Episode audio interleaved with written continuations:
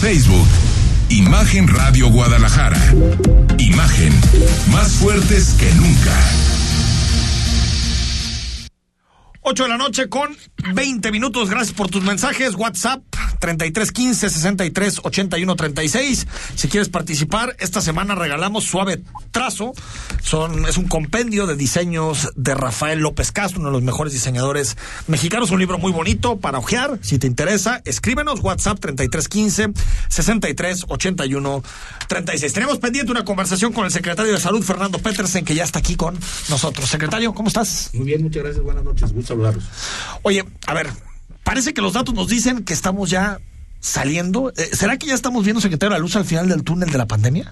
No, yo creo que es difícil todavía decir eso. Lo que sí No estamos. nos baje el ánimo, secretario. No, por no, no, o sea, Así es la primera pregunta, la, ¿no? La, la verdad, la verdad es que yo creo que estamos en, en, en- de un descenso franco, ¿no? De, de- de la, de esta ola que pensábamos que iba a estar ah, grande y estuvo grande en el número de contagios. Sin embargo, eh, eso sí ya es muy claro que ya el descenso parece ser claro, ¿no? Ya estamos hoy, decimos en, en ah, semáforo verde y, y la cantidad de casos los vemos cada día hacia el descenso. El número de, de pacientes hospitalizados en el estado de Jalisco hoy son menos de 200 ya, cuando llegamos a tener este muchísimos, cerca de mil en, este- en esta ola. Entonces, la verdad es que vamos eh, en ese sentido bien, creo que ha habido este menos casos. Y bueno, algo que es importante es contrastar con la apertura que está viendo. Prácticamente hoy Ya todo está abierto, hay, ¿no? hay- hay hay apertura prácticamente en todo y la clave está en que no debemos de, eliminar las medidas de precaución. Nos echamos un año, o sea, se nos hace muy fácil, pero ya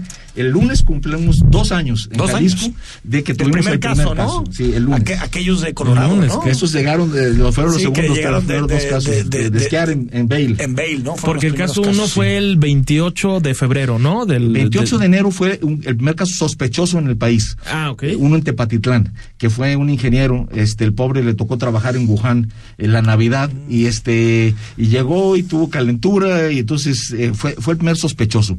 Ese para nosotros fue importantísimo en el tema de la, del COVID porque nos alertó de que nos iba a llegar.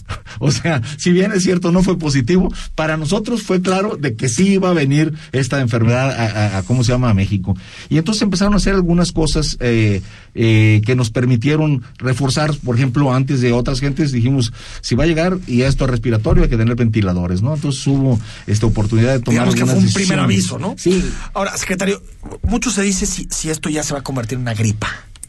Bueno, Eh, eh, está, ¿ya podemos decir eso? ¿Es decir, que va a ser como una especie de influenza? Es- está, está, está, todo está encaminado a decir que esto va a convertirse en una enfermedad estacional. Exacto. Es decir, nosotros tenemos cerca de 39 coronavirus y este probablemente vaya a ser un coronavirus más dentro de los coronavirus que infectan a los seres humanos.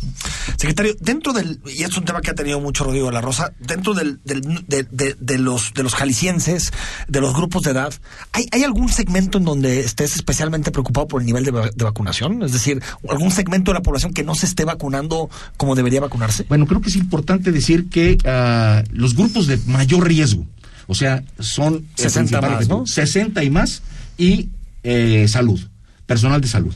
Estos son los dos grupos que vimos que son los grupos más sensibles a infectarse. Unos, los del grupo salud, por estar en contacto con los Ahora, ellos, el personal de salud prácticamente todo el mundo. Prácticamente, está, ¿no? sí, 100% casi, ¿no? Tenemos ya dos, con, dos, con dos y muchos ya con refuerzos, ¿no? Entonces, la verdad es que sí. 60 y más también. 60 y más también tienen Ah, había, este grupo. había un segmento, Rodrigo, de 50. Cua- De 40 a 59. Exacto, de 40 a 59. Pero el, el de 50, perdón, secretario, era el que tenía menos de 50% o 52%, ¿no? En su momento de, Eh, sí. de vacunación, que era Ah, muy bajito. Muy bajito, ¿no? Eh, nos- nos- los que más nos tardamos en recuperar fue este segmento, de 40 a 59, fueron los que tardaron un poco más este, eh, en, en irse a Ahorita ya están regularizados. Ahorita ya realmente tenemos prácticamente a todos, o sea, tenemos ya 85%, 84% para ser exactos, por ciento con una dosis, lo cual es un número bastante bueno. ¿Qué porcentaje ¿no? me dijiste? 84%. Altísimo. ¿No? Con- Y- con una Con dosis. una dosis. Y tenemos más del 70% ya con dos dosis y 35% con refuerzo. Entonces, la verdad es que en Jalisco hemos aplicado más de 10 millones de vacunas.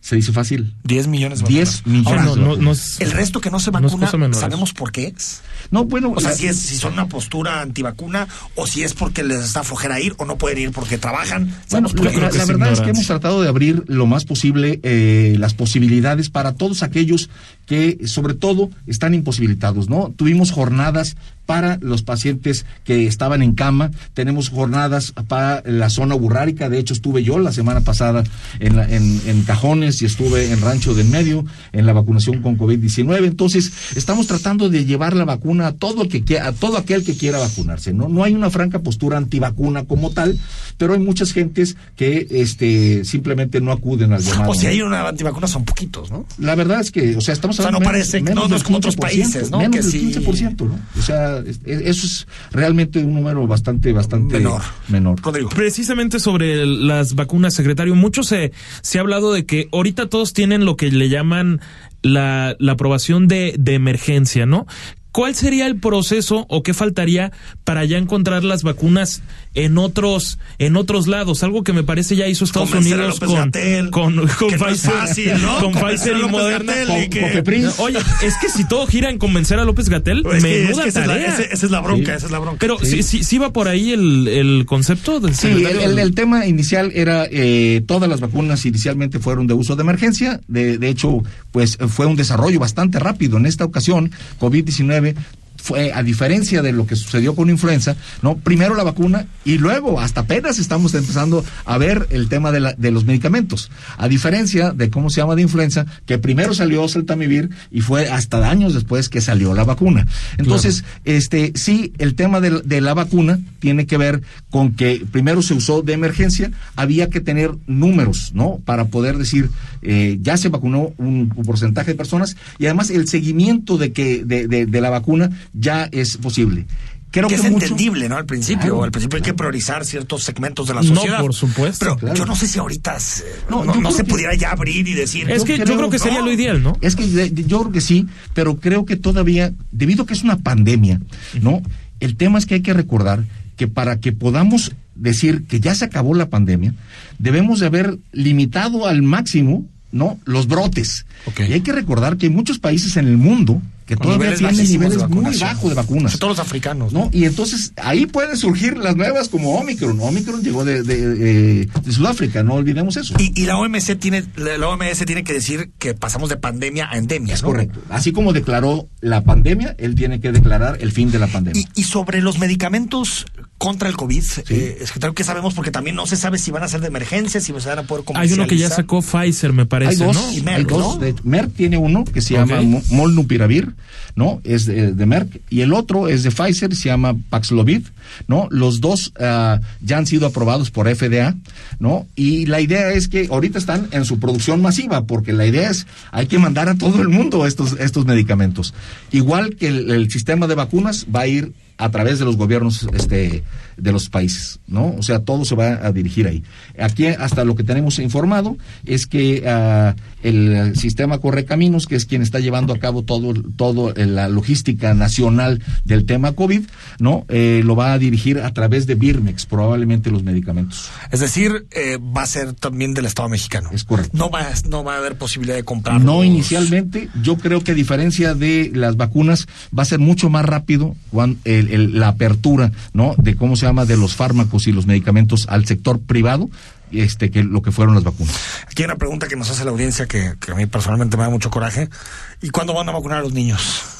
Bueno, el tema de los niños es un tema de COFEPRIS. Lo primero que tiene que hacerse es que COFEPRIS autorice el, el- el- el- ¿cómo se llama? El que se vacunen los niños.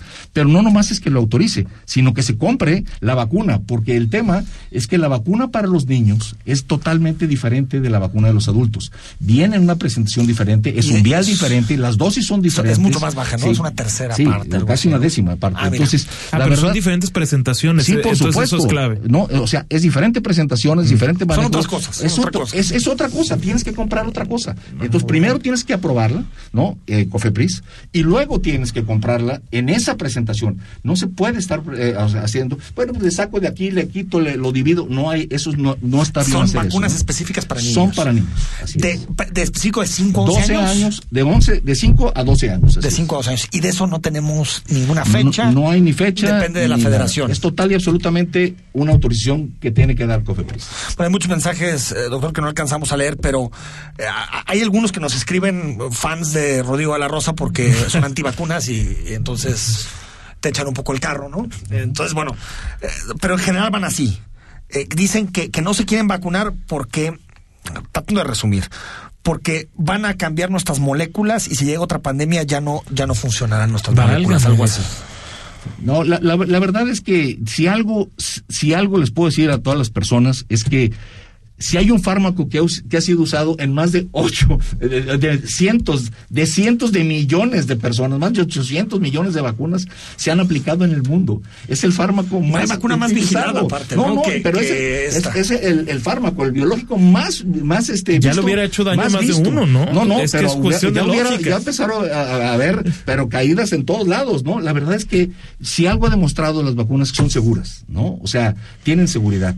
La gente empezó a hablar de, de muchas alteraciones, ¿no? En el sentido de Eso que fue se todo al asustó. principio, ¿no? Y se asustó, y se asustó porque uno de ellos empezó a hablar de, de- de ácidos nucleicos, ¿no? Entonces, ahí empezó a la gente a, a meter todo el ruido de los También ácidos ha habido nucleicos, mucha política con las Por vacunas, ¿no? De que si la muchísima rusa es así, geopolítica. que después coincide que y sale ahora el con Reino esta Unido. situación de Rusia, menos se va a aprobar claro, pero Sputnik. se sale el Reino Unido de la Unión Europea y de pronto empieza también una campaña contra AstraZeneca diciendo que AstraZeneca te provocaba también Trombosis, trombosis, trombosis, Entonces, Claro. pero en realidad lo que tenemos es que las vacunas han tenido una Las gran- vacunas son seguras. A ver, te puede caer mal ese día. No, no, y, te da cuerpo no, cortado y, no, y, hay gente que, que le da alergia a la aspirina, ¿no? O sea, hay gente que le da alergia de, de cualquier tipo. Entonces, Ya, la verdad es que puede haber reacciones, no, o sea, na- nada es inocuo, ¿no? A- hasta hasta el agua en mucha cantidad y tomada por, por la nariz no es buena, ¿no?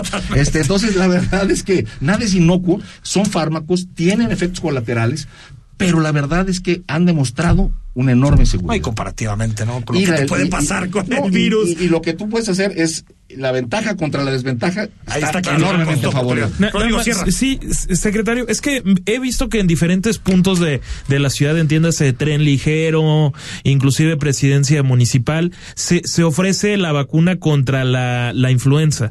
Nada más saber, ¿existiría alguna relación médica o algo así que, que diga, bueno, no se recomienda ponerse esa vacuna si 15 días antes recibiste la del COVID-19. ¿Hay alguna mezcla ahí que se pueda impedir? O yo, por ejemplo, pongo un ejemplo, pongo el, el ejemplo de que el 19 de, de enero me puse la vacuna de AstraZeneca a- aquí. Si yo mañana, mañana busco la de la influenza, ¿no tendría ningún problema? Bueno, eso es importante porque en, en estas épocas de pandemia el conocimiento va cambiando, ¿no? Claro. O sea, y es interesante. Eh, hubo un momento de la pandemia y est- estuvo cercano a el en octubre de este año, en que a propósito, me acuerdo que eso ocurrió porque era a propósito de la peregrinación de la Virgen de Zapopan. Sí, sí, Entonces, sí, sí. algunos de, de sus compañeros me dijo, oiga, doctor, ¿qué onda con, con esto, no? ¿Cuándo me Covid-influenza puedo- le llamaban, ¿Cómo ¿no? puedo poner o no me puedo poner? Sí, ¿cuánto y entonces pongo, yo les dije, no? no, no, no, a ver, el- la recomendación es 30 días entre una y otra. Ok. ¿No? De- pero después empezaron a salir eh, más estudios de muchos más lados, ¿no? Y, y la recomendación última del CDC es te puedes poner las mismas, la- las dos vacunas el mismo día.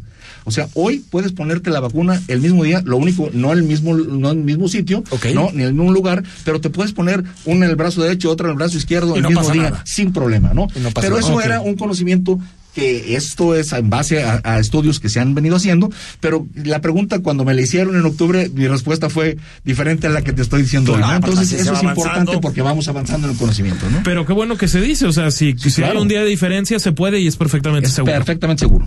Secretario, gracias por venir. Al contrario, Es tu casa y esperamos gracias. que la próxima vez te entrevistemos sin cubrebocas. Estamos seguros, que. Estamos seguros que así será. Oye, afuera y adentro hay que seguir usando el cubrebocas. Ahorita ¿verdad? por lo pronto sí estamos eh, evaluando ya, de hecho ya hay muchos Es que países. muchos países en el mundo ya Sí, afuera ya no se usa. Sí, aquí el tema, el tema que eh, específico que estamos evaluando es que México tiene, a diferencia de otros países, mucha comorbilidad. ¿no? Y hay que recordar que las gentes que tuvieron mortalidad, en, en el 50% de ellos tuvieron comorbilidades. Es decir, aquí tenemos mucho beso, mucho hipertenso y mucho diabético. Entonces, esos son grupos de comorbilidades que preferimos no tomar una decisión este, de política pública sin tener realmente todos los elementos. La, la, las próximas decisiones de la mesa de salud son en abril, ¿no? Sí, y, y estaremos, eh, ese, ese, probablemente sea uno de los temas que estaremos viendo si, si el cubrebocas eh, lo seguiremos usando o si todavía no. En exteriores. Es correcto. Gracias. Al contrario, muchas gracias. gracias bueno, al corte, Chivas acaba de anunciar que, que la barra no puede entrar al clásico Chivas América. Ándale. Bien a Mauri, bien a Mauri. No, muy bien. Bien, y yo que tanto nada más a Mauri Vergara, muy bien. Decir que mañana este los alcaldes Juan José Franje y Pablo Lemus darán un mensaje en conjunto sobre operativos especiales por el, el, clásico. Domingo, ¿verdad? El domingo. ¿Es el domingo? El es bueno. el sábado, me parece que es el sábado. Vamos al corte, estamos en imagen. El análisis político a la voz de Enrique Tucent en Imagen Jalisco. Regresamos.